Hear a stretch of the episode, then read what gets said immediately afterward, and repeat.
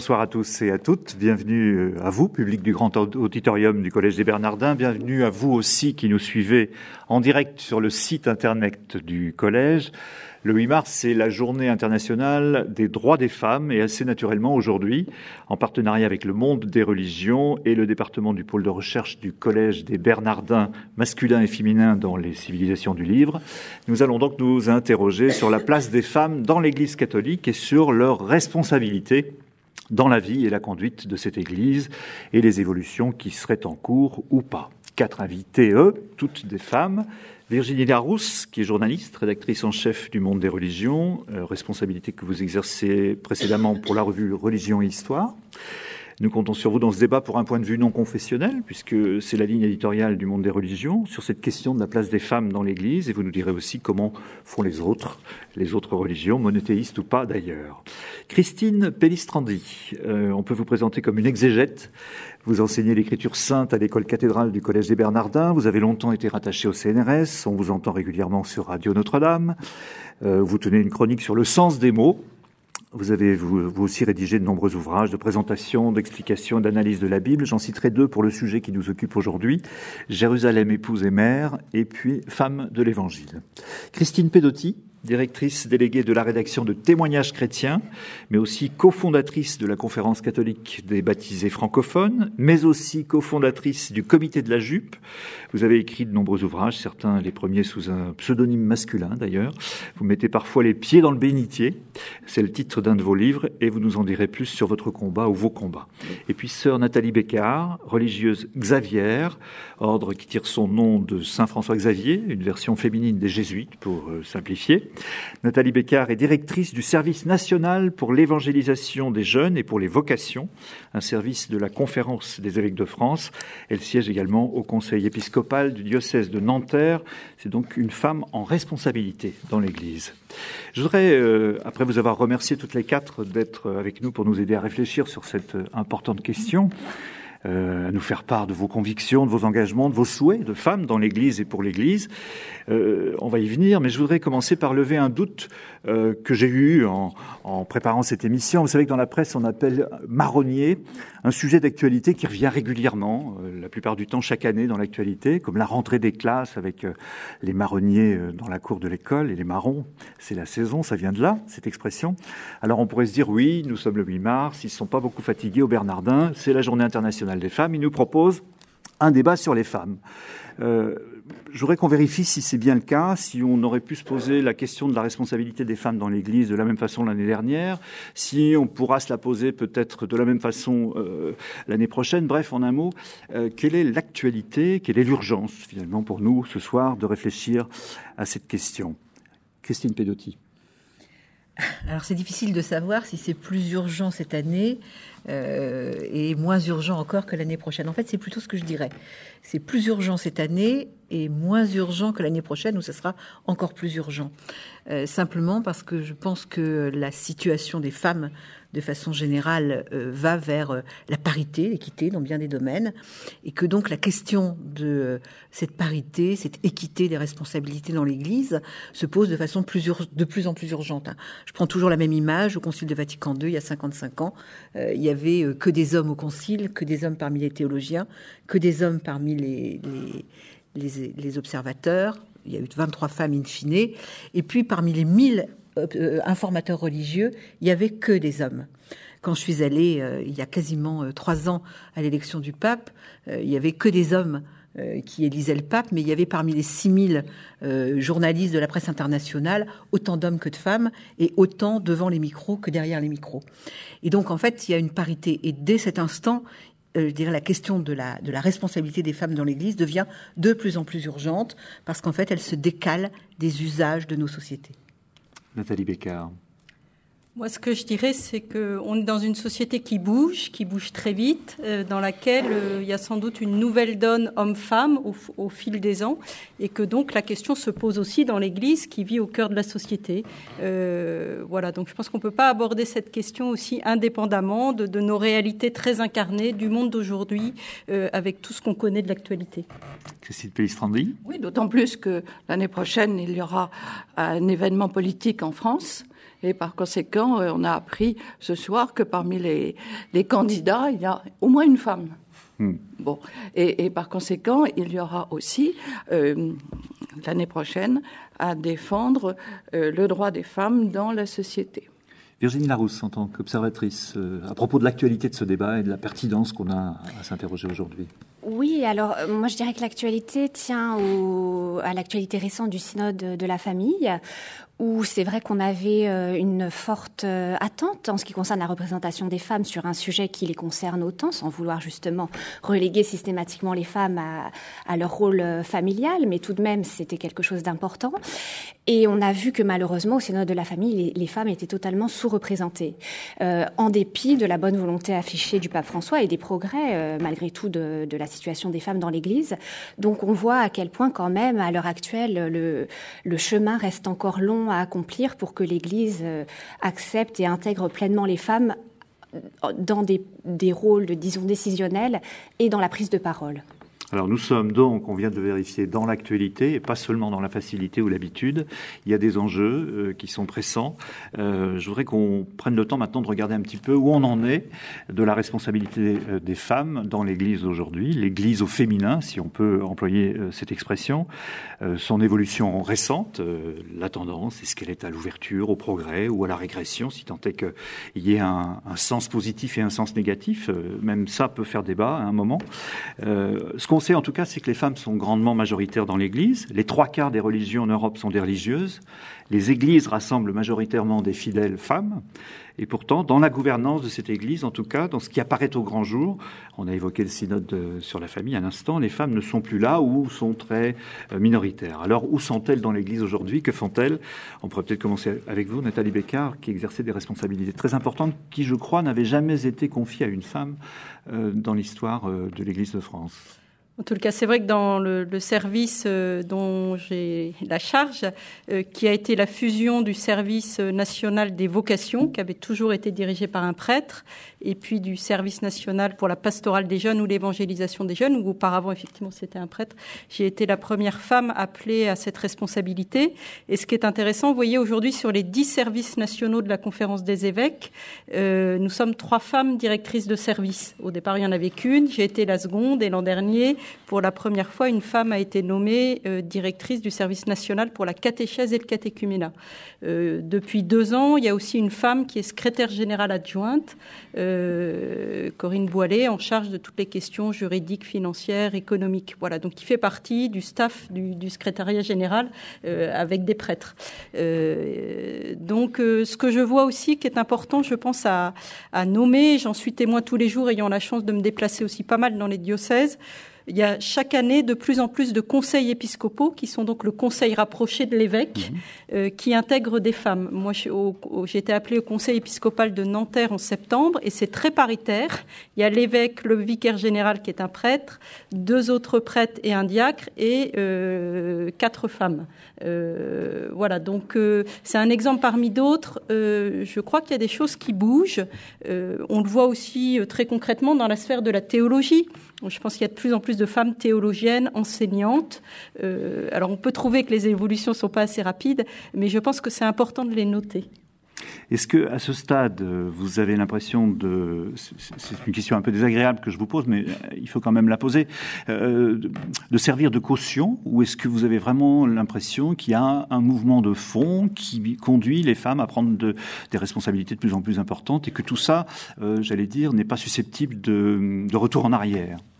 Moi, je dirais le mouvement de fond, c'est pas la question des femmes, c'est Vatican II, c'est la place des laïcs, euh, l'ecclésiologie euh, qu'on appelle l'ecclésiologie de communion à Vatican II, l'insistance sur euh, la, vocation de baptiser, les, les baptisés étant appelés à prendre toute leur place. Voilà, l'Église ne s'est jamais réduite, en tous les cas depuis Vatican II, ne se réduit pas aux évêques et aux prêtres. Certes, ils ont un rôle important.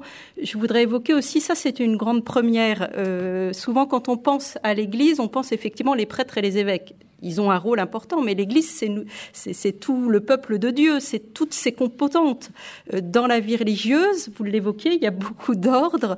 Voilà, les femmes ont des responsabilités très importantes, comme supérieures générales. Euh, elles peuvent, euh, voilà, faire beaucoup de choses, être en lien avec les évêques, avec d'autres. Je voudrais signaler que depuis un peu moins d'un an, je crois, ou près d'un an, pour la première fois, on a une femme qui est présidente du Secours catholique, qui est l'instance directement euh, de, la charité et de l'exercice.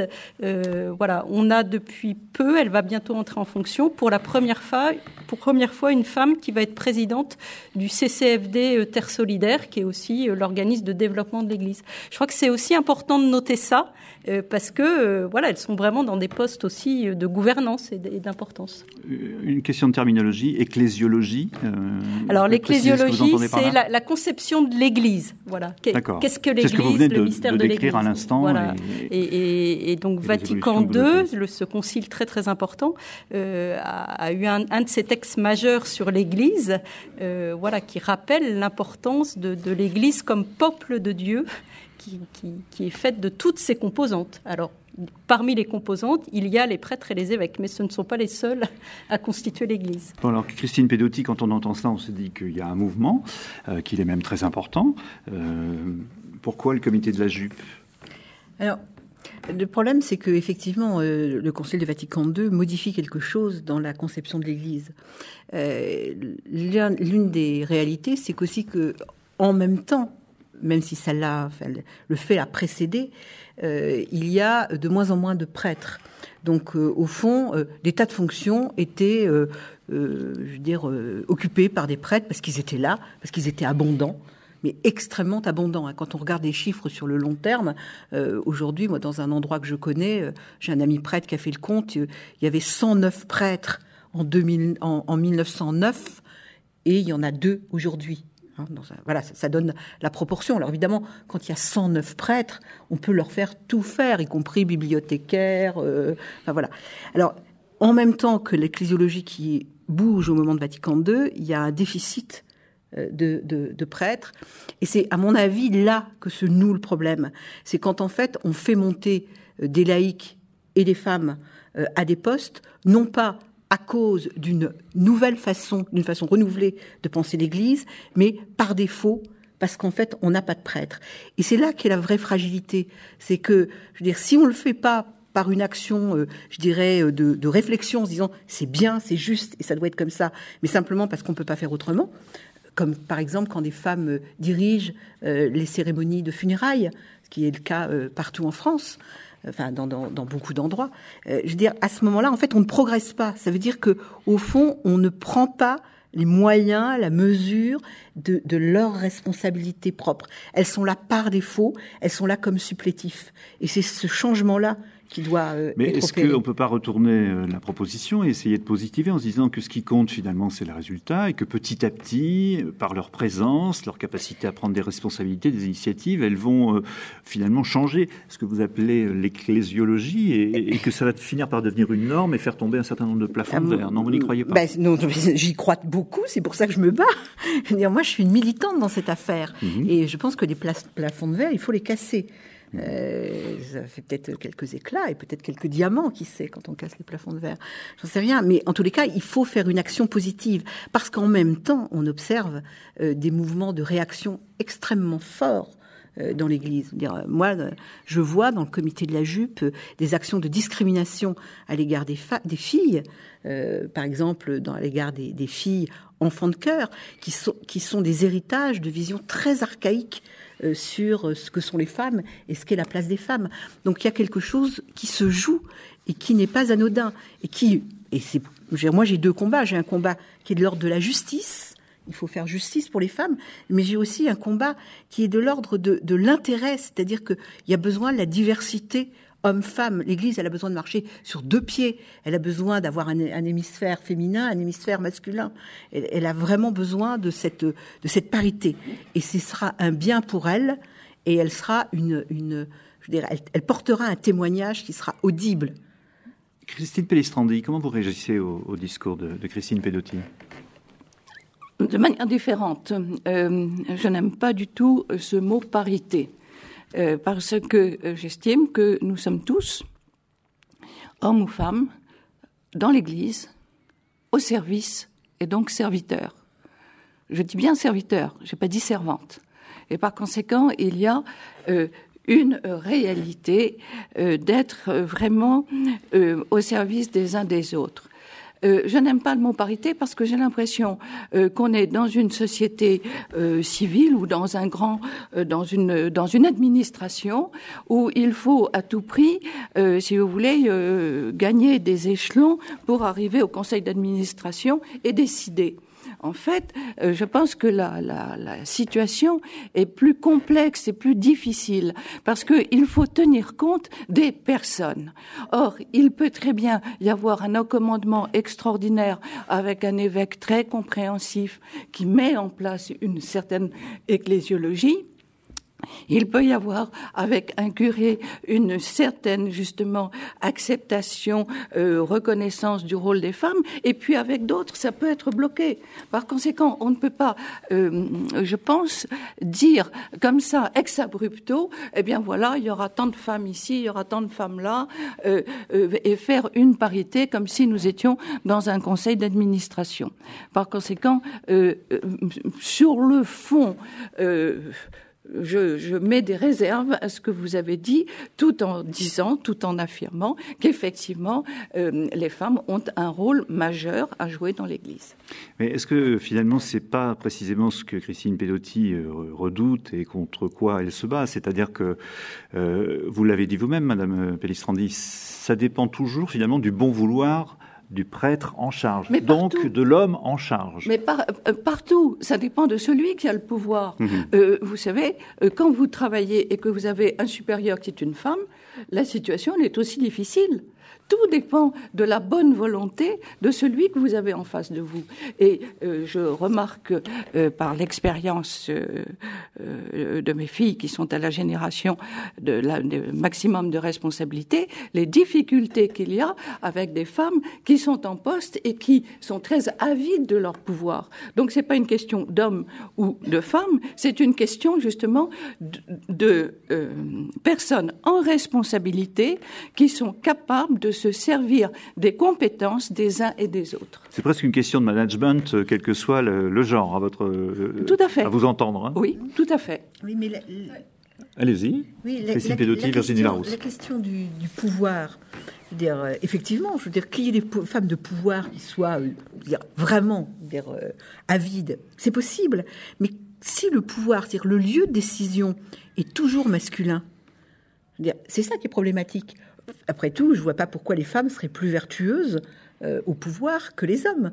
Euh, mais pourquoi serait exclusivement Ça, c'est intéressant de le dire, hein, parce qu'on entend parfois des discours un peu différents, hein, donc euh, c'est pas mal de le ah, rappeler. moi, je, ne crois pas deux secondes que les femmes seront plus vertueuses. Par nature Par nature, plus vertueuses. Mais il reste que ça pose un problème, me semble-t-il, quand le pouvoir est assumé exclusivement par les hommes. Virginie Larousse. Que la différence par rapport à l'entreprise privée, effectivement, je suis d'accord avec ce que vous dites, mais par rapport au secteur privé, euh, là, c'est que le, effectivement, le pouvoir est détenu de manière institutionnelle par les hommes et que c'est vraiment l'institutionnalisation du pouvoir par les hommes, ce qui n'est pas le cas dans l'entreprise privée.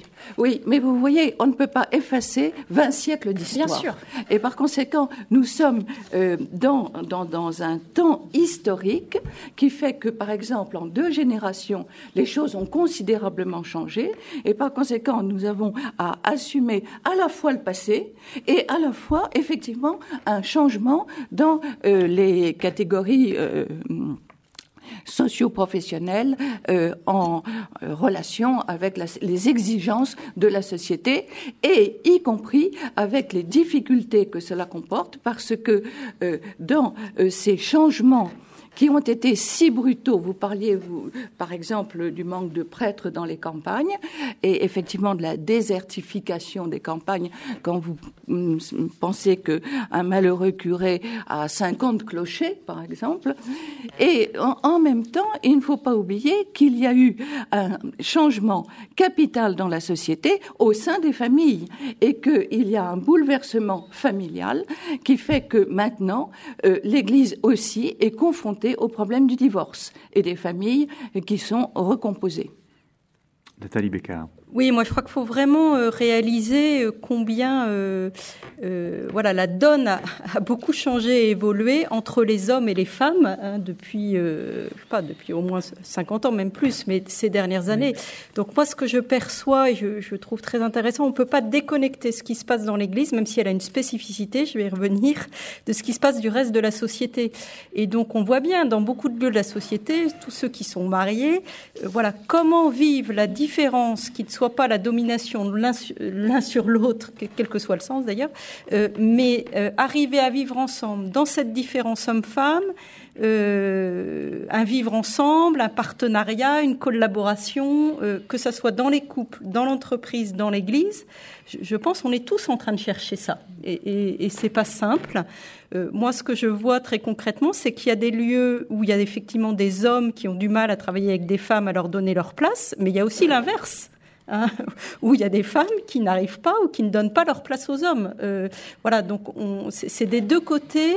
Et effectivement, je pense qu'en bonne partie, dans ce que je vois, moi je dis souvent, 80% des problèmes et des conflits dans les paroisses, dans les lieux ecclésiaux, qu'on met derrière la question prêtre laïque ou prêtre femme, c'est en grande partie des questions de difficulté à travailler ensemble avec des profils différents euh, sur le travail en équipe. Donc déjà, si on, on s'outille un peu plus là-dessus, ça peut aider beaucoup de choses. Et on met souvent sur des questions hommes-femmes ou prêtres euh, laïcs, des questions basiques de, de différence d'approche, de profil. De... Ce qu'on appellerait du management ou de la gestion des ressources humaines dans, euh, Et ça, ça peut déjà, ça, je, le vois d'ailleurs, les, toute l'approche des ressources humaines, elle entre de plus en plus dans, dans, dans l'Église et, et, elle nous aide euh, euh là, là-dessus. Après, je pense qu'il y a une, une vraie question que vous avez évoquée. Enfin, mais pour moi, on ne peut pas aborder les choses comme ça. C'est-à-dire, euh, on dit euh, effectivement, ceux qui sont décisionnaires, c'est que les hommes. Mais qu'est-ce qu'on veut dire? C'est est-ce que on considère que dans l'Église, les seuls décisionnaires, c'est les prêtres et les évêques? Mais tout, tout, tout ce qu'on voit dans beaucoup de lieux, ils, ne, ils prennent toujours leurs décisions après consultation avec d'autres. Un évêque tout seul euh, qui n'écoute pas son peuple, ses prêtres, ses responsables, son diocèse, il fait rien. Euh, le pape insiste beaucoup. N'est-ce pas parfois le cas sur, sur le développement de ce qu'on appelle aujourd'hui la synodalité. Donc bien sûr qu'au synode pour la famille, pourquoi il y a que des hommes? C'est un synode d'évêques. Le synode, c'est une rencontre d'évêques. Sauf que là, ce qui s'est passé, c'est que les évêques, ils n'arrivent pas comme ça de nulle part. Ils arrivent après tout un travail d'écoute, de consultation. D'ailleurs, le peuple de Dieu a été consulté. Voilà. Alors, c'est pas pour défendre les choses, mais c'est pour dire que c'est plus complexe. Euh, euh, voilà. Et ce que je vois quand même, qui est intéressant, c'est qu'aujourd'hui, on a beaucoup plus de femmes qui participent aux instances décisionnaires à l'intérieur de l'Église. Voilà. Ça, c'est un vrai changement. Christine Oui, je, crois qu'il ne faut pas euh, faire d'anachronisme. C'est la chose euh, la plus euh, stérile du monde. dire, on ne peut pas faire des reproches à l'Église sur des choses qui se passaient il y a deux siècles, il y a un siècle, oui, dominant et même il y a 50 ans. Hein. on, le rappelait avant d'arriver sur ce, ce plateau, le, droit des femmes à des femmes mariées à travailler et à avoir un compte en banque euh, librement, sans l'autorisation de leur mari, ça date de 1965. C'est juste avant-hier. Donc, une fois qu'on a dit ça, il faut se dire que c'est pour ça que la première question que vous avez posée, quelle est l'urgence? L'urgence, elle est par rapport à ça. Il n'y a pas de, il y a pas, il y a quasiment pas de retard. On est en train de, de poser un problème. Et j'ai envie de dire qu'on pose pas le problème pour les filles de ma génération qui, au fond, euh, je veux dire, euh, de dire sont aujourd'hui engagés dans l'Église, enfin, mais aussi pour les filles plus jeunes. Qu'est-ce qui se passe? J'ai toujours revenir. Il se trouve que je n'ai pas de fille, mais j'ai une nièce qui s'appelle Mathilde, une merveilleuse jeune fille. Elle a 22 ans. Elle me dit mais qu'est-ce que tu fais dans l'Église? Mais ça bougera jamais. Pourquoi est-ce qu'elle croit que ça bougera jamais? Et en plus, elle est chrétienne. Elle fait même un métier, j'ai envie de dire un métier pas très féminin, puisqu'elle fait de, de l'œnologie. Euh, a priori, enfin dans, dans les hmm. cadres, c'est pas c'est plutôt pas un, métier de, de, jeune fille. Mais je elle me dit, mais qu'est-ce que tu fais là? Et moi, c'est pour c'est ça qui m'inquiète. C'est c'est ça, c'est ces jeunes femmes, ces jeunes filles. Je veux dire quelles images et ces jeunes hommes, parce que les jeunes hommes qui en fait aujourd'hui vivent dans dans, dans l'équité euh, entre hommes et femmes trouvent naturel d'avoir des patronnes qui sont des femmes quand elles sont compétentes Quand on a un patron pas compétent, oui, c'est-à-dire qu'il se pose même plus la question de savoir si c'est un homme ou une voilà, femme. il se pose pas la question est-ce qu'il est compétent ou pas compétent. Et, et l'obstacle, il se présente à nous, il est devant nous. Mmh. Voilà, c'est ça que je veux dire. Évidemment, je veux dire, euh, le, masculinisme dans l'Église et le patriarcat, je dirais, c'était commun à toute la société. Mhm. Ce qu'ont raconté les positivistes, les médecins hygiénistes au XIXe siècle, n'a rien à envier à ce que les pères de l'Église racontaient. C'est un tissu de misogynie atroce. Oui, mais la société était comme cela à l'époque. Non, mais c'est bien ce que je dis. C'est très exactement ce que je dis. Donc en fait, ne faisons pas à l'Église des reproches qui sont insensés il y a un, qui sont anachroniques. Voilà, qui sont anachroniques. En revanche, aujourd'hui, la question, elle se pose, elle est urgente. Alors vous savez que notre échange est un débat interactif et que le public a la possibilité d'intervenir par SMS d'ailleurs en composant le 06 89 51 07 83. Et là, j'ai déjà plusieurs questions qui vont nous permettre de, de, de rebondir et puis euh, d'entamer la, la, deuxième partie de, de ce débat. Euh, on me demande par exemple si, ça rejoint vraiment ce qui vient d'être dit, l'Église a le temps de prendre son temps quand le monde avance de 500 ans en 50 ans. C'est une question pertinente. Et puis il y a une question peut-être plus fondamentale que je mets aussi sur la table, qui nous permettra d'enchaîner effectivement, c'est la question de la modernité, euh, la présence des femmes dans l'Église, est-ce que c'est un gage de modernité? Et alors moi, j'irais même un peu plus loin. Du coup, je me demanderais, mais qu'est-ce que l'Église a à faire avec la modernité et avec la mode? Euh, Est-ce que euh, c'est vital pour elle de coller aux évolutions de la société, ou, est-ce que finalement, elle ne doit pas s'en tenir aux dogmes établis par ses pères Chacun sait, et Jean-Paul II l'avait rappelé en son temps, en 94, que Jésus a choisi des apôtres tous hommes, que ces dix apôtres ont choisi euh, des hommes pour leur succéder et que finalement on est face à une tradition euh, euh, qui serait peut-être pas utile de remettre en question dès lors que l'Église penserait pouvoir se passer de la modernité justement. Alors voilà. Est-ce qu'on peut prendre son temps d'une part et est-ce que c'est vital pour l'Église de coller finalement à la société dans laquelle elle s'inscrit? Forcément, qu'est-ce que la modernité? La modernité, c'est que nous avons devant nous des enfants qui sont des enfants de famille divisées et de familles déchirées. Ça, c'est quelque chose de nouveau. Il y a 50 ans, dans une classe, vous n'aviez pas autant d'enfants divorcés, alors que maintenant c'est la majorité. Et avec en même temps le problème des familles monoparentales.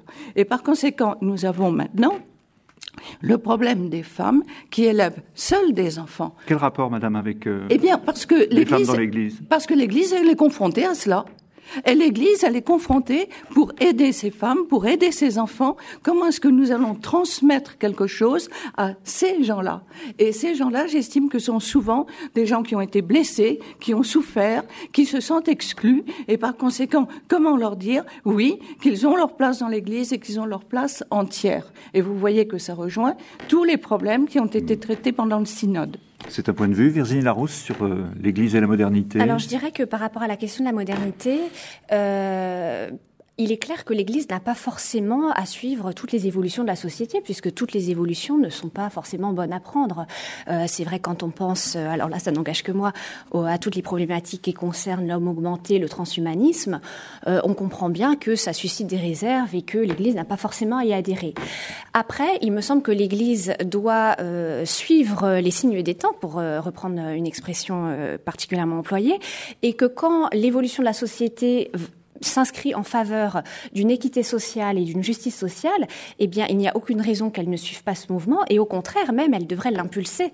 Et ça, ça, serait pour elle une manière d'être fidèle à l'Évangile, puisque Jésus a entretenu, euh, comme chacun sait, un rapport de, de confiance et d'estime euh, vis-à-vis des femmes. Donc, c'est en ce sens-là. Il, me semble que voilà, la modernité, ça, rappelle en fait les questions qui, justement se sont posées au moment du, passage à la laïcité, à la séparation de l'Église et l'État, de l'Église et de l'État, pardon. Euh, c'est vrai que l'Église a freiné des quatre fers quand il y a eu tous ces changements euh, à l'aube du XXe siècle. Pendant euh, des décennies, effectivement, ça a été un point de crispation. Donc, on a senti que l'Église était totalement à contre-courant de l'évolution de la société. Et maintenant, finalement, l'Église est une des meilleures, euh, euh, un des meilleurs promoteurs finalement de la laïcité dans le monde. Et donc, on a un peu l'impression que malheureusement, l'Église réagit à contre-courant et qu'il lui faut plusieurs décennies pour se rendre compte du bienfait finalement de certaines évolutions. Et c'est ça qui est un peu dangereux puisque finalement, elle risque de se couper, euh, notamment des jeunes femmes. L'Église a perdu le monde ouvrier au XXe siècle et là, au XXIe siècle, elle est quand même en train de se couper des femmes. et c'est le danger pour l'avenir du catholicisme. Nathalie Bécard, vous qui êtes la preuve vivante que l'Église n'est pas entièrement coupée des femmes, qu'est-ce que vous répondez ce qu'il faut, Ce qu'il faut d'abord dire, c'est que le problème de l'Église dans bien des lieux et d'endroits, c'est le manque d'hommes. Euh, il faut avoir ça en tête. Je vous donne un autre exemple. Fait partie de l'Église et un de ces lieux très très importants aujourd'hui, c'est l'enseignement catholique. Euh, on a, c'est quand même intéressant. Aujourd'hui, quasiment un jeune sur deux, quand il arrive au bac, est passé par l'enseignement catholique à un moment donné, parce qu'il y a de plus en plus d'aller-retour. Ça veut dire que l'Église, elle a encore une surface de contact avec à peu près la moitié des jeunes de France. L'enseignement catholique, il dépend, euh, je veux dire, il est pleinement dans l'Église. Euh, or, c'est quoi le vrai problème de l'éducation aujourd'hui qu'on retrouve dans tout l'enseignement et en particulier dans l'enseignement catholique?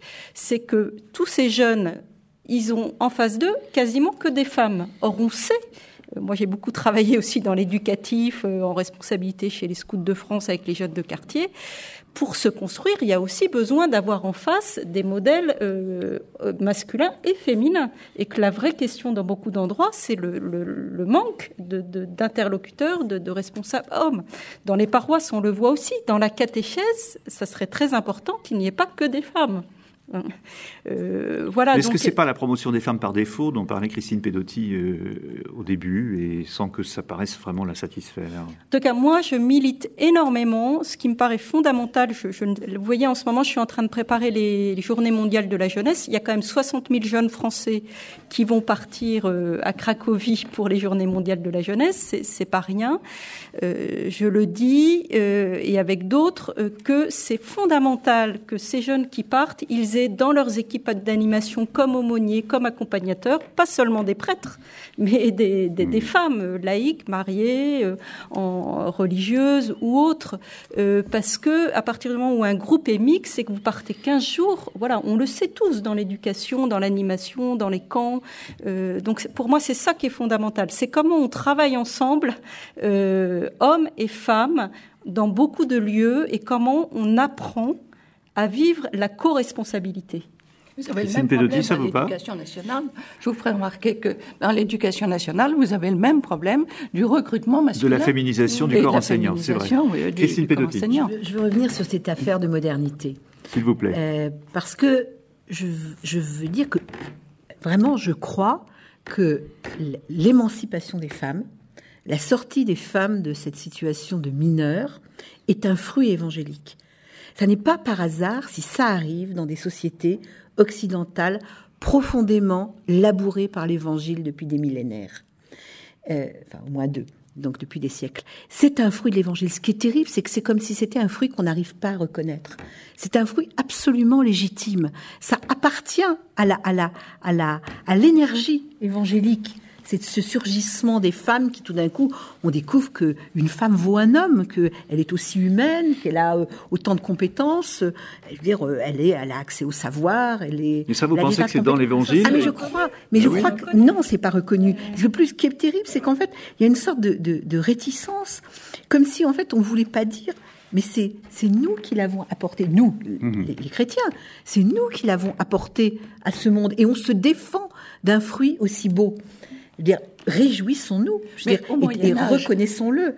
Enfin, moi, je, je, ne crois pas trop à l'émancipation des femmes au Moyen Âge. non, hein, euh, au Moyen Âge, les femmes, pas ce que vous voulez dire, les, femmes avaient, les femmes avaient de lourdes responsabilités, y compris dans la société civile, et par conséquent, euh, on oublie que euh, la sécurité sociale de l'époque c'est-à-dire les hôpitaux, les aumôneries, euh, euh, le, ramasser les, euh, tous ceux qui étaient sur le bord de la route, c'était tenu en grande partie par des femmes, que les femmes avaient aussi un pouvoir au sein de la société civile.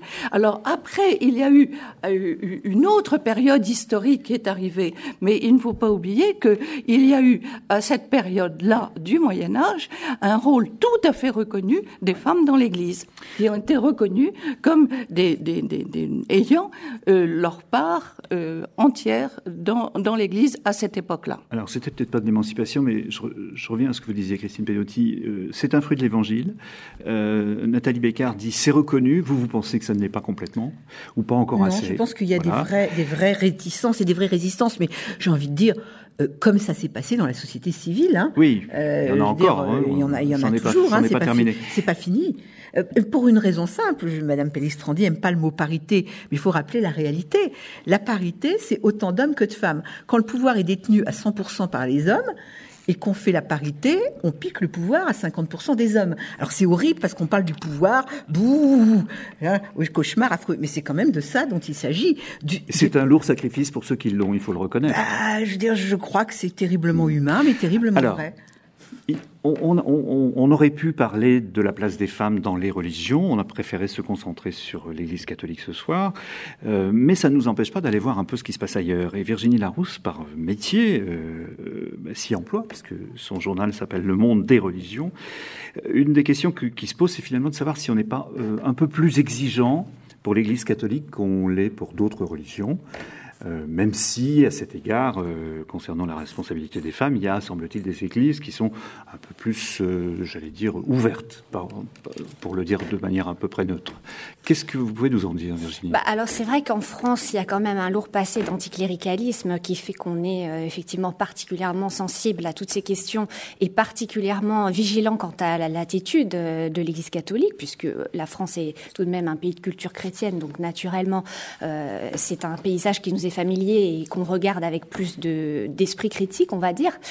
Euh, après, c'est sûr que si on regarde ce qui se fait dans les autres traditions, on a souvent l'impression que d'autres traditions sont plus ouvertes, d'autres traditions religieuses, j'entends, sont plus ouvertes sur la question des femmes. Or, au risque de décevoir euh, beaucoup de, personnes, c'est vrai que même certaines traditions qui nous paraissent euh, éminemment exemplaires, comme le bouddhisme, sont loin d'être exemplaires par rapport à la question des femmes. Et j'ai envie de dire que ce qui réunit beaucoup de religions, c'est leur euh, unanime euh, réticence justement à accepter euh, à de manière totalement équitable et égale la présence des femmes euh, en leur sein. Et par exemple, euh, pour parler du bouddhisme tibétain, on voit bien que alors les choses commencent à changer depuis quelques quelques années, mais c'est quelque chose de très récent. Mais euh, les femmes peuvent très difficilement, par exemple, accéder à l'ordination complète, accéder au titre de rinpoche, donner un enseignement, transmettre un enseignement fidèle. et donc souvent les rinpoche, ça correspond à une, c'est un, un, signe, une forme de prêtrise dans, voilà, dans ce cadre-là. Mhm. élevé, donc c'est un, mhm. un, dignitaire religieux, si vous préférez. Euh, et donc finalement, elles sont cantonnées à des rôles de service, euh, souvent au service d'ailleurs des moines. Euh, alors c'est vrai qu'on n'a pas du tout cette image en France, puisque le bouddhisme occidental n'est pas du tout euh, euh, forcément forgé de cette manière et beaucoup moins patriarcal.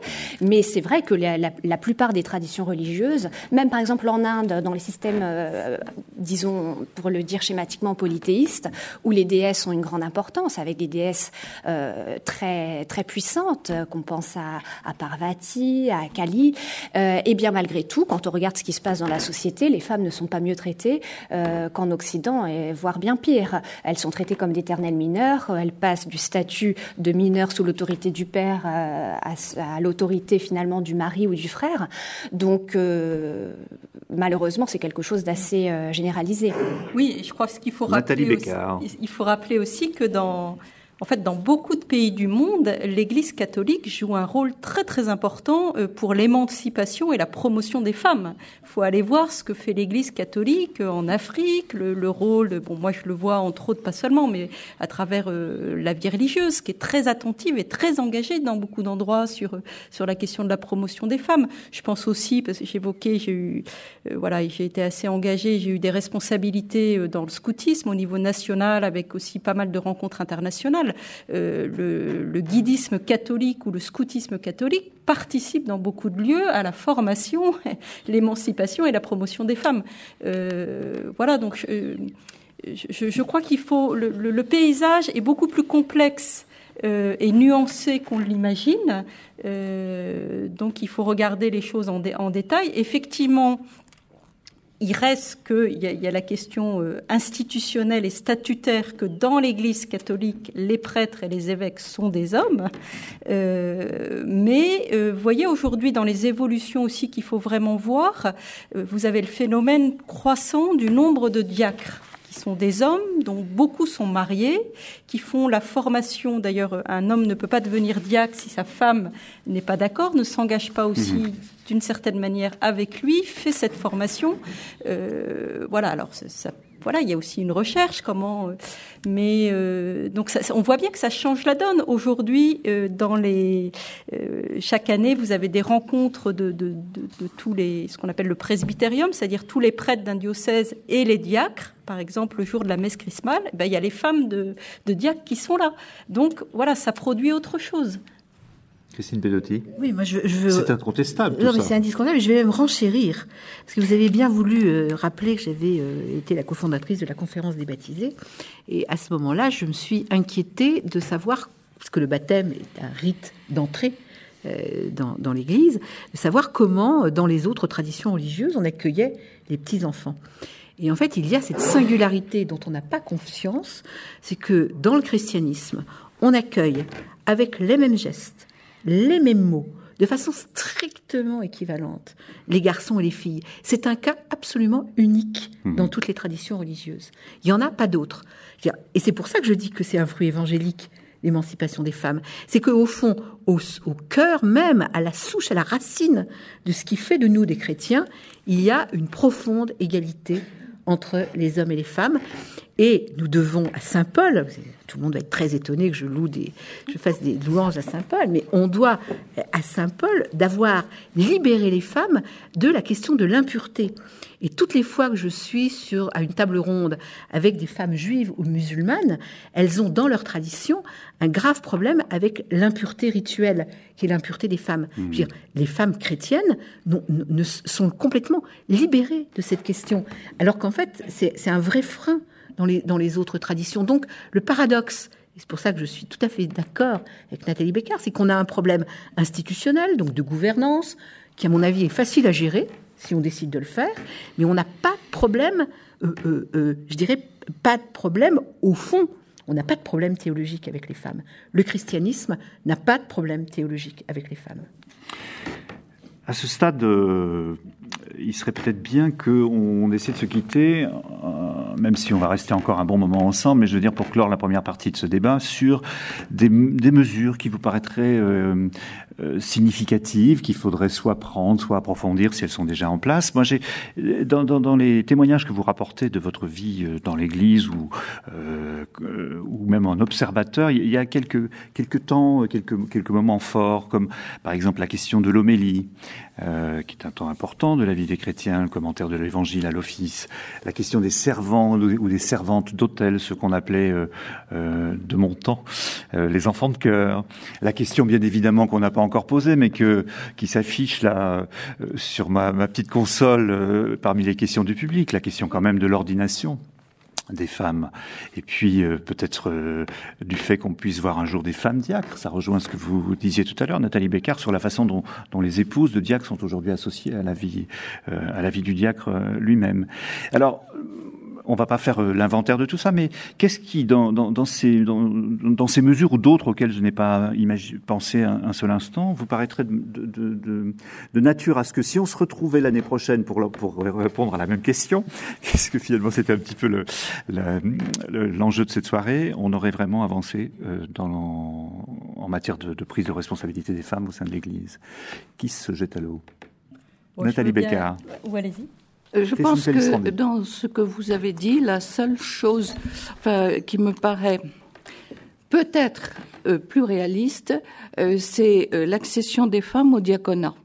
Parce que les, les diacres sont justement sont des sont au service et je pense que je ne vois pas euh, ce qui empêche, si vous voulez, euh, le, ce qui empêcherait euh, les femmes d'être ordonnées diacres. D'ailleurs, dans les actes des apôtres, nous avons des, les, les premières, les premières femmes sont diacres elles aussi parce que elles sont effectivement c'est au service des autres.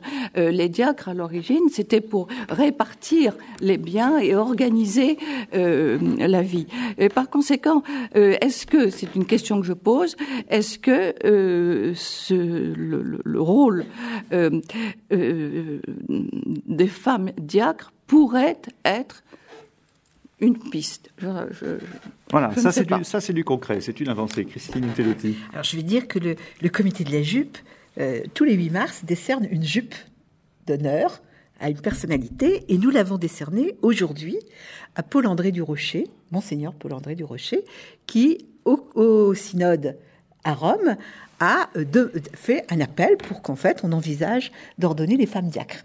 Donc il a eu une jupe de vermeil. Il nous a, il nous a répondu, c'est merveilleux. C'est une vraie jupe. Il nous a répondu et on lui a envoyé un mail en lui disant qu'on était, euh, qu'on lui décernait cette jupe. Il nous a envoyé un petit mot absolument adorable en disant qu'il était très content, très fier et que euh, bah, il n'était pas tout seul, qu'il y avait plein d'évêques qui pensaient mm. pareil. Et donc je me dis que c'est peut-être pas si éloigné que ça, même si je sais que euh, l'Église québécoise euh, est sans doute plus avancée euh, là-dessus. Voilà. Moi, j'ai une autre proposition qui me tient beaucoup à cœur. c'est que je crois que symboliquement, serait superbe qu'il y ait une nomination de femmes cardinales. Et j'appuie ce propos en disant que la tradition très récente a vu des cardinaux très récentes euh, à l'échelon de l'histoire de l'Église, hein, euh, a vu des cardinaux qui n'étaient pas prêtres. Je rappelle pour mémoire que Mazarin ne l'était pas et que le dernier cardinal non prêtre est mort en 1923. C'était le notaire de Pie IX. Alors depuis, le droit canonique a changé. Depuis 1983, les cardinaux doivent être évêques. Il me semble que, à l'échelon de l'histoire de l'Église, ce qu'on a décidé en 1983, on peut le changer en 2016. Donc voilà, je voudrais qu'on change le code de droit canonique afin de pouvoir appeler des laïcs éminents au Conseil du Pape, des laïcs éminents, c'est-à-dire aussi bien des hommes que des femmes. Alors c'est formidable. Euh, il y a une femme parmi les cardinaux et la fumée blanche sort et nous avons une femme qui est élue pape. Est-ce qu'on devient éligible dès lors qu'on est cardinal? Ah, C'est une question très intéressante. Nathalie Bécard. Moi, moi, je voudrais d'abord dire, euh, je ne sais pas s'il faut passer par des mesures. Je ne suis pas très à l'aise avec cette approche-là. Mhm. En revanche, ce qui est sûr, euh, c'est qu'en fait, déjà, dans ce que nous donne le droit canon actuel, l'ecclésiologie actuelle, il y a plein de marges de manœuvre. Voilà, et que l'enjeu et il y a déjà plein d'expériences positives qu'il faut pouvoir relever. Euh, il faut savoir, c'est intéressant, euh, ça fait parce que comme directeur de service national, on participe à l'assemblée plénière des évêques. Donc je passe une semaine avec eux à Lourdes, euh, voilà. Euh, et, et, depuis depuis deux ans quasiment, il y a toute une réflexion qui s'est amorcée avec les évêques. Il y a eu des interventions euh, en, assemblée plénière, des groupes de travail autour de la question justement des femmes, la place des femmes et, hommes-femmes. Donc c'est quand même intéressant. Les évêques sont, moi j'ai discuté avec beaucoup là-dessus, ils sont très conscients qu'il y a des choses à, entendre, à faire bouger. Et une des pistes qui avait été lancée, c'était justement de repérer les bonnes pratiques. Qu'est-ce qui fait que dans certains endroits ça marche? Vous voyez, euh, sur le sur la question des servants d'hôtel, il n'y a pas de blocage au niveau euh, canonique. C'est après, c'est des interprétations. Certains prêtres qui, dans leur paroisse, décident autre chose. Euh, euh, canoniquement, il n'y a aucun problème. je voudrais aussi repérer, et je suis pas la seule. Il se trouve que j'ai été appelée par un diocèse à prêcher la retraite des prêtres avec l'évêque qui était là. Et on est, on est quelques femmes aussi à être. Donc c'est des choses qui se développent. Il y a beaucoup de femmes aujourd'hui qui aussi prêchent des retraites font de l'accompagnement spirituel, y compris de prêtres, voire d'évêques, vous voyez. Euh, récemment, euh, Enzo Bianchi, peut-être vous avez entendu parler, c'est quand même intéressant, c'est quelqu'un de, euh, voilà qui a fondé le monastère de Bose, qui a une certaine influence en Italie, dans l'Observatore Romano, qui est un des journaux quand même importants à Rome. Il a lancé la proposition que des femmes, enfin pas seulement des femmes, mais des laïcs fassent des homélies. Mais concrètement, je peux vous dire, ça s'expérimente déjà dans un certain nombre de lieux. Mmh. Je ne vais pas rentrer dans les détails. Euh, des femmes font des commentaires d'évangile. Euh, voilà, donc là, il y a sans doute des pistes à, creuser qui, à mon avis, vont bouger. Euh, j'ai entendu aussi de plus en plus de supérieurs de séminaires, d'évêques et de prêtres dire l'importance que les femmes participent à la formation des futurs prêtres, des séminaristes. Et il y a déjà en France, il me semble, au moins trois ou quatre séminaires qui ont des femmes ou des couples qui vivent sur place avec les formateurs et qui assurent, euh, voilà, et des femmes qui donnent des cours aussi. Donc ça existe déjà et les évêques ont conscience aujourd'hui qu'il faut absolument aussi développer ça. Est-ce que ce sont des femmes mariées? Donc qui ont l'expérience d'avoir une famille, une famille nombreuse avec des enfants, etc., euh, qui euh, peuvent enseigner dans les séminaires Ou est-ce que, en général, ce sont des religieuses Non, non, il y a les deux. Je peux vous dire, il y a deux séminaires là à Bordeaux même trois, Bordeaux, Lille et Lyon, il y a un couple avec une famille qui vit dans le séminaire et qui participe, même, je crois, au conseil du séminaire. Euh, et des femmes qui enseignent, ça peut être aussi bien des religieuses que des, que des femmes mariées euh, qui enseignent dans les séminaires, dans beaucoup de séminaires. Parce que je pense qu'effectivement, pour la formation des séminaristes, le regard féminin euh, est, est, très important. Tout à fait. Et j'ai entendu ces mêmes paroles de la bouche d'évêques et de formateurs de séminaires. Donc euh, euh, voilà. Alors évidemment, ça prend du temps. C'est pas pareil partout. Il y a 33 lieux, 33 séminaires en France ou 35. Donc c'est voilà, tout le monde n'a pas la même approche. Vous voyez. Euh, mais c'est important ce que vous êtes en train de dire toutes les deux parce que tout à l'heure très régulièrement dans des séminaires. Mhm. J'ai participé à des journées de formation de prêtres et je suis pas la seule. Mhm. alors effectivement, c'est peut-être voilà, pas encore très connu, mais c'est des choses qui se développent vraiment. Je dis c'est important parce que j'avais tout à l'heure une question qu'on n'a pas pu évoquer pour l'instant euh, d'un spectateur de, notre débat qui disait mais comment voulez-vous que des célibataires aient un avis pertinent sur les questions de la famille? Mais si vous, nous dites que là où c'est possible et où ça se met en place de manière un peu systématique, en tout cas ces hommes s'entourent du conseil de, de, femmes qui ne soient pas elles-mêmes d'ailleurs euh, célibataires, on est sûrement sur le bon chemin. Virginie Larousse. Mais je pense que si l'Église veut être euh, davantage entendue par euh, les femmes laïques, euh, un point important me semblerait quand même être celui du, discours qu'elle tient euh, sur le droit des femmes à disposer de leur corps. Euh, c'est vrai que là, l'Église est encore en décalage euh, complet par rapport aux, évolutions de la société. Et de fait, ça, a tendance à décrédibiliser l'aura que peut avoir l'Église aux yeux de femmes qui s'en sentaient proches, mais qui finalement finissent par, quitter ou par être beaucoup moins attentives au message de l'Église parce qu'elles ne se sentent pas justement entendues et reconnues en pleine responsabilité de, du choix de, leur vie. Donc ça, c'est un point important. Euh, mais pour en revenir au, synode sur la famille tout à l'heure, j'entends bien qu'il est évidemment c'est un synode d'évêques, euh, mais on a bien vu quand même dans les récits qui ont été faits, notamment par Lucetta Scarafia, si je me souviens bien, dans l'Osservatore Romano. effectivement, c'est sorti dans le Monde. Le Qu'est-ce qui empêchait les évêques de donner plus d'importance à la parole féminine au cours de ce synode? Euh, C'est vrai que c'est tout de même problématique et on a bien vu à quel point les quelques femmes qui étaient là se sont senties, euh, ne se sont absolument pas senties écoutées et audibles. Donc ça, c'est un vrai problème quand même pour des questions euh, de, cette nature. Donc moi, je proposerais de lancer un grand synode de la femme et, euh, qu'on ait vraiment une attention réelle avec des, personnes de tous horizons et notamment beaucoup plus de femmes. Ça vous paraît plausible, mmh. réaliste ou on est en plein rêve là? Moi je suis un peu réticente, je vais vous dire, parce que j'aime beaucoup le pape François, mais quand il dit on n'a pas fait une théologie de la femme, je suis pleine de réticence parce que je ne suis pas un objet théologique. Euh, les femmes sont pas des objets théologiques. C'est pas, il n'y a pas de théologie de la femme. Il y a une théologie euh, de l'humanité. Ça n'a pas de sens. Je trouve ça, et pour tout dire, je trouve ça révoltant.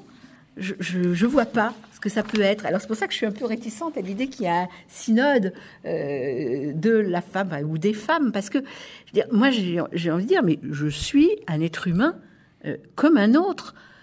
Et en plus, je suis une femme, mais, c'est, mais je suis d'abord, j'appartiens d'abord à l'humanité. J'ai en commun euh, d'être humaine avec le reste hmm. des êtres humains. Et j'appartiens pas à une autre race de l'humanité. Mais j'appartiens pas à la race femme. J'appartiens à l'humanité. Il y a une magnifique même le concept de race de la Non, mais je, dire, mais je, le dis, je le dis volontairement dans ces termes-là. Il, y a, il y a une magnifique théologie de la femme dans l'Ancien Testament. Ah, mais parlez-nous des textes un peu, c'est vrai. La figure féminine de Jérusalem. Alors, pendant très longtemps, on est resté sur l'image de la femme, c'est la femme qui est pécheresse, euh, qui va euh, être euh, la tentatrice. Hmm. On voit tout de suite Ève couverte de tous les péchés du monde. Ça n'a pas complètement disparu, il faut le dire. Oui, mais il y a ce côté tout à fait culturel. Hein. Or, quand on étudie attentivement les textes des prophètes, on se rend compte qu'il y a une image féminine extraordinairement mise en valeur dans sa beauté, dans sa féminité, dans sa tendresse et dans ses qualités, qui est la figure symbolique, j'entends, mais à travers laquelle toutes les qualités féminines sont exaltées, qui est la figure féminine de Jérusalem. Et euh, là, il y a, j'étais très étonnée moi-même quand j'ai découvert ces textes qui m'avaient été cachés, bien entendu, parce qu'on n'allait pas lire la Bible et lire euh, des, des, passages où justement la femme était si bien mise en valeur que euh, Dieu se soucie. Vous voyez qu'il y a une marge de progression quand même. Une marge de pro... oui, oui, ah oui, oui, sur le plan des études bibliques, alors là, énormément. Mais que Dieu se soucie de la beauté de Jérusalem en, en lui donnant des, de, de, de, belles robes, des robes brodées, en lui lui donnant des bijoux, en lui donnant des parfums.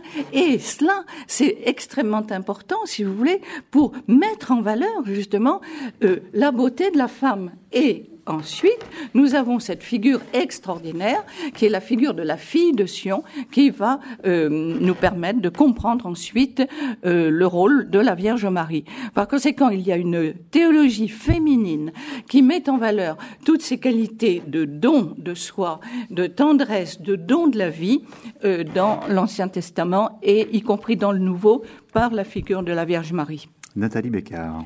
Oui, alors moi je veux bien réagir là-dessus parce que je, partage en grande partie ce que vient de dire euh, Christine Pedotti. Euh, et Dieu sait si moi aussi j'aime beaucoup le pape François. voilà, en plus on partage la même spiritualité de Saint Ignace et, et, et je suis très à l'aise et avec voilà toute son approche. Mais effectivement, il y a un point euh, qui me questionne. Euh, je, je, ne suis pas sûre non plus qu'il faille parler de la question d'une théologie de la femme. Ou voilà, pour moi, ce que j'essaye de dire depuis le début, il n'y a pas la question des femmes. Si, il faut la prendre en compte, mais la question c'est hommes et femmes ensemble. Voilà, avec à la fois cette humanité commune et cette différence qui reste complètement insaisissable et qu'on ne peut pas essentialiser. Voilà, moi je je, je suis pas du tout à l'aise avec une approche qui va dire la femme c'est comme ci, l'homme c'est comme ça. En même temps, tous les jours, on, le fait, euh, on en fait tous l'expérience. On voit bien qu'il y a des différences. Et en même temps, moi, je dis souvent la plus belle chose que, que Dieu ait créé, voilà, c'est de nous avoir créés hommes et femmes euh, dans la différence et dans cette commune humanité. Qu'est-ce qu'on peut dire de cette différence, de la spécificité de chacun? Euh, Je crois que là, il faut pas aller trop, on peut pas aller très loin. Euh, et donc, effectivement, euh, tout, le travail, c'est voilà, dans ce nouveau contexte, dans ce qu'on découvre au fur et à mesure de, de, ce qui est évangélique, qu'on est dans une égale dignité. Comment vivre dans une égale dignité dans la différence? Eh ben, je crois qu'on n'a pas fini de le trouver et que c'est ça, là, pour moi, c'est ça la vraie question euh, aujourd'hui. De la même manière, je récuse l'approche qui dit qu'il y a une complémentarité. Non, il n'y a pas, l'un n'aurait pas ce que l'autre n'a pas. Euh, chacun est un monde à part entière. La femme a, a une manière d'être au monde, d'être dans un rapport à la parole, d'être dans un, peut-être aussi un, le rapport au pouvoir qui peut être différent. L'homme est un monde à part entière et ces deux mondes s'entrechoquent. Voilà, Ce ne sont pas les deux moitiés d'orange de, de, Platon. Ce non, non, non. Moi, je crois, euh, alors peut-être on le développera après, qu'il faut du coup penser mhm. la relation entre l'homme et la femme sous le signe du mystère pascal. Euh, je pense que tous les couples ici en font l'expérience, ou tous ceux qui travaillent dans la collaboration homme-femme. Euh, voilà, il y a un moment donné, ça va se heurter, on va chercher les chemins, mais on est fait pour la communion et pour l'alliance. C'est ce que nous dit la Bible. Et comment vivre cette alliance dans la différence dans une égale dignité, eh bien, on cherche, la société cherche, c'est pour ça que ça va engendrer des réactions inverses d'ailleurs, euh, et l'Église cherche. Hmm. Tout le monde cherche finalement. Hmm.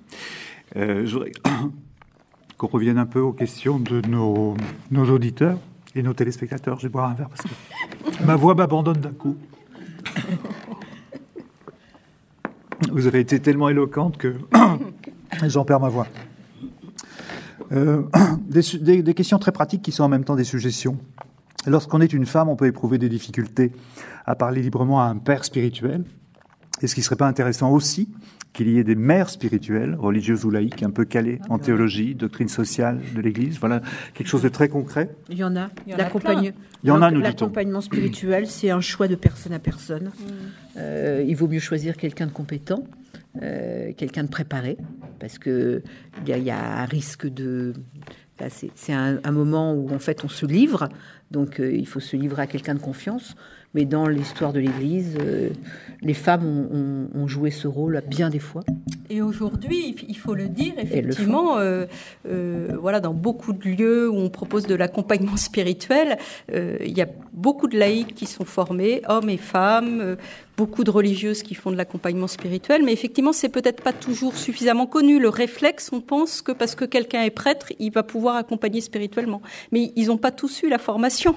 Euh, il y a des prêtres qui font ça très bien, euh, voilà, d'autres qui vont avoir besoin de se former. Et même si beaucoup de prêtres font de l'écoute, un accompagnement pastoral qui peut prendre aussi, euh, mais c'est important de faire découvrir aux laïcs, hommes et femmes, que moi je vois il y a des femmes qui vont être plus à l'aise peut-être pour être accompagnées par un prêtre d'autres par une femme, et les hommes pareil. Donc il faut qu'il y ait le, choix, c'est une question de personne, mais, c'est déjà très présent. Euh, moi, j'ai la chance d'avoir eu beaucoup d'expérience au niveau de la famille ignatienne, donc on travaille beaucoup en collaboration dans un vrai partenariat, les jésuites, les religieuses de spiritualité ignatienne et les laïcs euh, aussi de spiritualité ignatienne. Si vous allez au centre Manrez, dans toutes les retraites, il y a toujours une équipe d'animation mélangée, euh, jésuites, religieuse et laïque.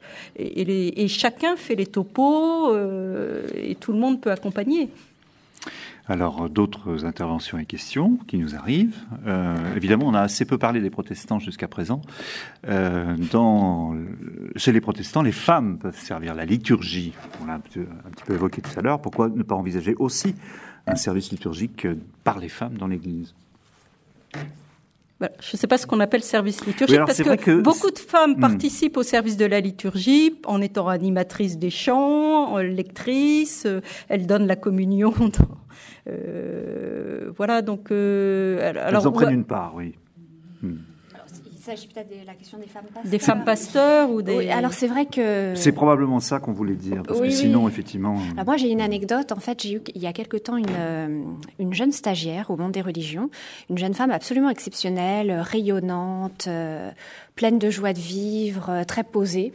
Habituellement, je prends jamais de stagiaire de 19 ans parce que je trouve que c'est beaucoup trop jeune et on attend des personnes un peu plus expérimentées. Mais elle m'avait envoyé une si jolie lettre que je me suis dit on va quand même l'accueillir. Et en fait, cette jeune femme m'a dit que en fait elle voulait devenir prêtre. Elle était d'origine donc catholique, mais qu'évidemment ça lui était impossible. Et donc elle s'est convertie à l'anglicanisme. Et quand elle m'a dit ça, je me suis dit quelle perte pour l'Église catholique, parce que c'était une jeune femme tellement rayonnante que je voilà, elle a trouvé sa voie ailleurs et je, pense que c'est très, très dommage. Euh, alors évidemment, la, question de l'ordination des prêtres, on n'en a pas parlé jusqu'à maintenant, c'est une question extrêmement complexe, mais c'est vrai que c'est un sujet euh, qui est également. Ouais, on n'en parle pas et en même temps on tourne autour depuis un bon moment. Bah oui. Mais peut-être que Christine Pedotti peut, peut, peut, peut, être plus précise à ce sujet. Alors d'abord, je vais encourager euh, les les téléspectateurs, etc., tous ceux qui nous écoutent, à, cliquer sur, euh, sur Internet et de chercher une petite série qui s'appelle euh, Ma femme est pasteur. Euh, et qui est absolument drôle. C'est une sorte de, de, caméra café qui est fait par les Suisses. C'est des tout petits formats, ça dure 1 minute 30. Mais c'est extraordinaire parce que, évidemment, euh, voilà, c'est une dame qui est pasteur, elle est jeune mariée et, euh, et, et, on voit le couple en train de se débattre avec euh, le fait que bah, on l'appelle sans arrêt pour faire des trucs, ils n'arrivent pas à partir en vacances, etc. Hmm. Donc voilà. Donc c'est une drôle, une, une, réponse assez amusante à la question, euh, voilà, qu'est-ce qui se passe quand ce sont les femmes qui sont dans ce, dans ce, qui seraient dans cette situation de disponibilité, etc. Et en même temps, cette, cette petite série, cette mini-série, elle est très drôle. Et, on voit bien que bah, elle, fait, elle fait admirablement, même si c'est drôle, elle fait admirablement le travail. Alors, qui la série ou la, femme pasteur ah La femme pasteur, évidemment. Euh, alors, est-ce que les femmes prêtres feraient euh, bien le travail? Ben, C'est compliqué parce que la, la, dans le catholicisme aujourd'hui, la, théorie, enfin du moins la théologie, dit euh, il y a trois grandes fonctions l'enseignement, le gouvernement et la célébration. Et ces trois fonctions sont exclusivement exercées en, en chef par ceux qui sont ordonnés. Donc l'évêque qui le délègue au prêtre. Et c'est comme ça. Et donc, que des hommes. Ça pose des problèmes à plein de titres. Ça pose des problèmes sur la question effectivement de la célébration, c'est-à-dire est-ce que les femmes pourraient célébrer les sacrements et donc euh, la messe? Ça pose aussi la question de l'enseignement, l'enseignement en, je en situation de magistère, de maître. C'est le lieu de l'homélie. Et aujourd'hui, en théorie, les femmes ne prêchent pas l'homélie dans, les, dans, le cadre liturgique, même si elles peuvent prêcher des retraites, etc. Et puis, le, gouvernement, c'est-à-dire le fait de prendre des décisions, dire dans le grand corps hiérarchique qu'est l'Église, qui prend les décisions euh, sur les questions de sous, les questions juridiques, les questions, etc. Et in fine, c'est toujours l'évêque, même s'il consulte, etc. Et donc là, il y a un nœud. Euh, et est-ce que on peut défaire ce nœud? Et est-ce qu'il suffit de dire on va ordonner les femmes prêtes pour défaire ce nœud? Moi, je ne crois pas. Je pense qu'il faut défaire le nœud autrement. Et que c'est une grande paresse dans la réflexion que de dire on va ordonner les femmes. Mais alors, comment on fait? Eh bien, on dénoue. Oui, mais pour dénouer, justement. Ben, je veux dire, on fait de la théologie, mm. c'est à ça que ça sert. Mm-hmm. Je veux dire, on réfléchit sérieusement, on regarde euh, comment est-ce que, est-ce que euh, il y a une légitimité à ce que ces trois fonctions soient exclusivement dans la main mm-hmm. des acteurs ordonnés? Est-ce que la fonction de l'enseignement, je prends l'enseignement, euh, peut être, je veux dire, confiée, déléguée à des femmes de façon plénière. Moi, je veux dire qu'on m'explique pourquoi les femmes ne prononcent pas l'homélie euh, dans, les célébrations catholiques, les femmes, et parce qu'il y a des grands, un grand, des grands absents dans notre conversation, sont les hommes laïcs. Hein. alors, on est le 8 mars, c'est pas le jour des droits des hommes laïcs. il n'y a pas encore de journée euh, internationale pour les hommes laïcs. Voilà, mais moi, je pense qu'on va créer une, une, journée des droits des hommes laïcs, euh, parce qu'il va y avoir beaucoup, beaucoup, beaucoup à faire, parce qu'au mm. moins les femmes peuvent se plaindre parce que ce sont des femmes. Mais les hommes, ils n'ont même pas la liberté de se plaindre. Donc c'est encore plus terrible pour eux. Bon, voilà, plaisanterie fermée. Je pense qu'il faut dénouer ces choses-là. Il faut dénouer la question de la gouvernance. Et effectivement, on a beaucoup progressé dans les, à toutes les hauteurs de la société, y compris dans les entreprises, sur les questions de gouvernance. On sait que le pouvoir, ça marche quand il y a des contre-pouvoirs, quand il y a des régulations. Et donc, en fait, aujourd'hui, pour que dans l'Église, les, systèmes de pouvoir, parce qu'il faut l'exercer, le pouvoir, faut pas en avoir peur, il faut que ça, pour que ça marche, il faut inventer des formes de contre-pouvoir.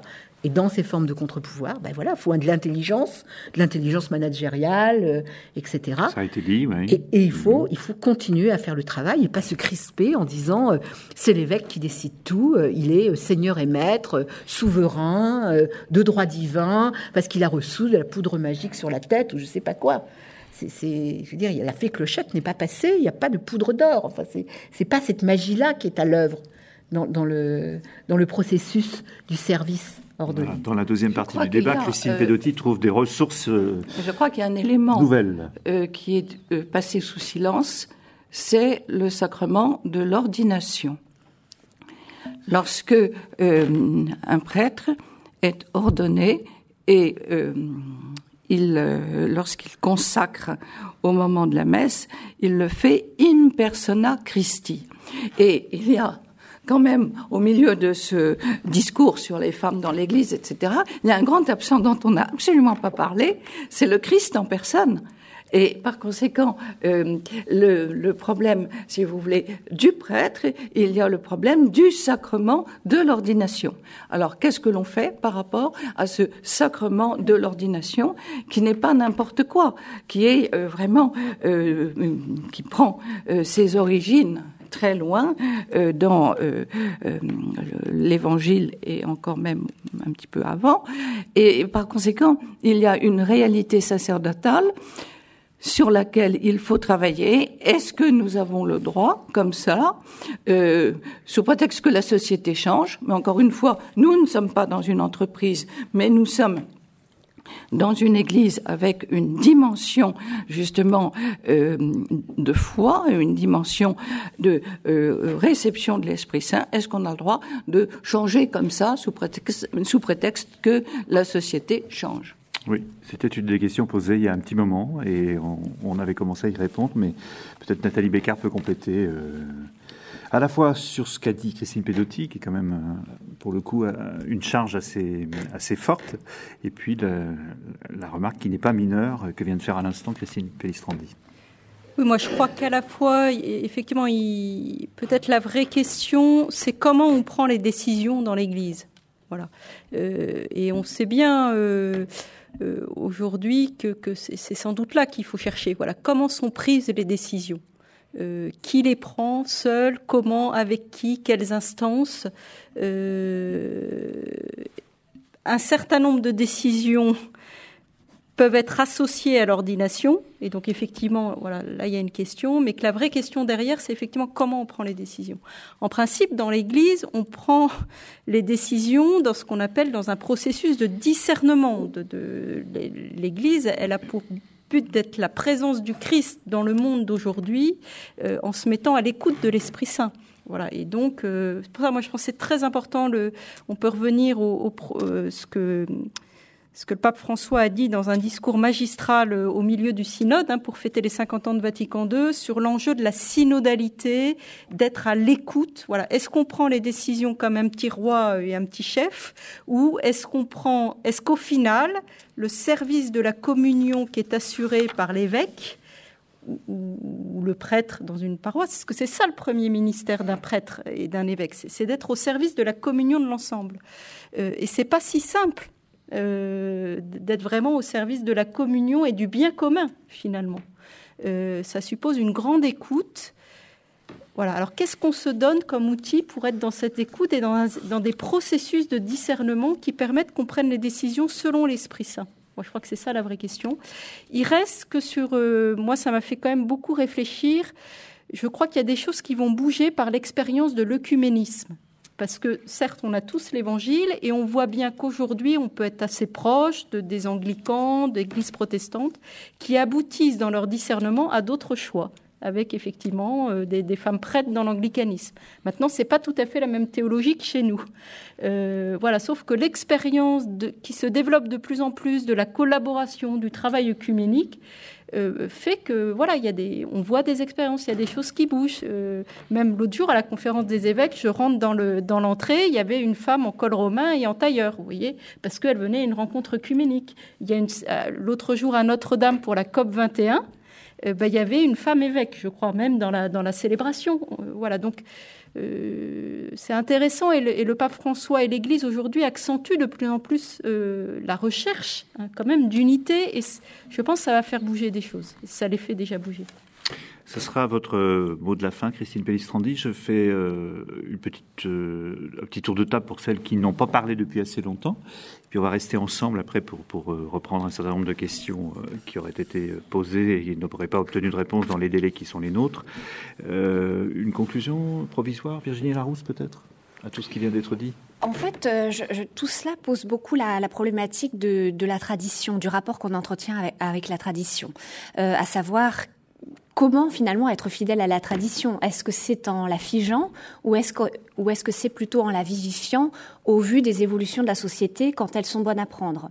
Ça pose une vraie, une vraie question qui n'est pas résolue et qui, qui provoque les déchirements qu'on connaît en interne, mais qui, à mon avis, est une question euh, qui mérite vraiment d'être débattue c'est-à-dire quelle est la meilleure manière d'être fidèle à la tradition.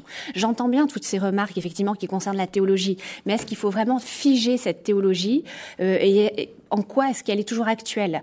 L'enjeu pour l'Église, c'est de, rester en fait euh, audible euh, pour les contemporains. Et c'est vrai que si on a tendance à trop figer l'esprit, eh bien finalement, on prend le risque d'être en décalage complet et de ne plus, trouver d'écho dans la population. Christine Pellistrandi.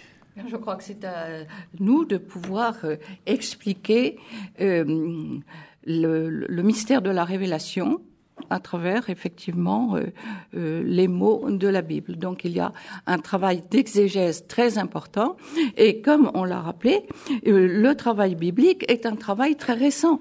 La Bible de Jérusalem date de 1950. tout le travail extraordinaire qui a été fait avec les sources chrétiennes a démarré en 1943. Donc il y a tout ce ce travail intellectuel qui est en amont et qui continue à se développer et qui me paraît extrêmement important, d'où la responsabilité des intellectuels. Surtout si on y fait les découvertes que vous y avez faites, notamment concernant euh, le statut des femmes et de, et de ce, beau, euh, cette belle description de, Jérusalem euh, comme symbole féminin. Christine Pedotti. moi, je réponds en disant que la théologie, c'est du travail, c'est pas quelque chose de figé en fait, il faut se mettre au travail théologique. La, théologie, il faut la faire pour aujourd'hui. C'est pas quelque chose, euh, c'est pas le catéchisme la théologie. C'est une évidence, mais ça mérite d'être rappelé. La théologie, c'est un travail intellectuel euh, euh, coûteux, difficile, pour lequel il faut avoir du courage, et, qui est un travail, comme tous les travails intellectuels, un travail de questionnement. Et on a tort si en fait la théologie n'est que le commentaire de choses qui ont été déjà dites. Donc en fait, moi j'en appelle au travail théologique. Alors moi j'ai beaucoup travaillé sur le, Concile de Vatican II et je suis, je reste époustouflée par l'incroyable travail intellectuel qui a été fourni au moment du Concile. Euh, et, ce travail a été possible parce qu'il y avait eu du travail fait avant. Mmh. Et, et moi je dis, il faut que les théologiens et les théologiennes travaillent et travaillent très très dur le mot de la fin. Euh, moi, ce que je crois très important, à la fois, effectivement, c'est un des poumons, euh, le travail théologique, euh, mais il est, important, mais il faut aussi le mettre en, en lien, en dialogue avec aussi tout ce qui les expérimentations, ce qui avance, ce qui se vit sur le terrain. Je pense qu'on n'a pas fini de la réception de Vatican II.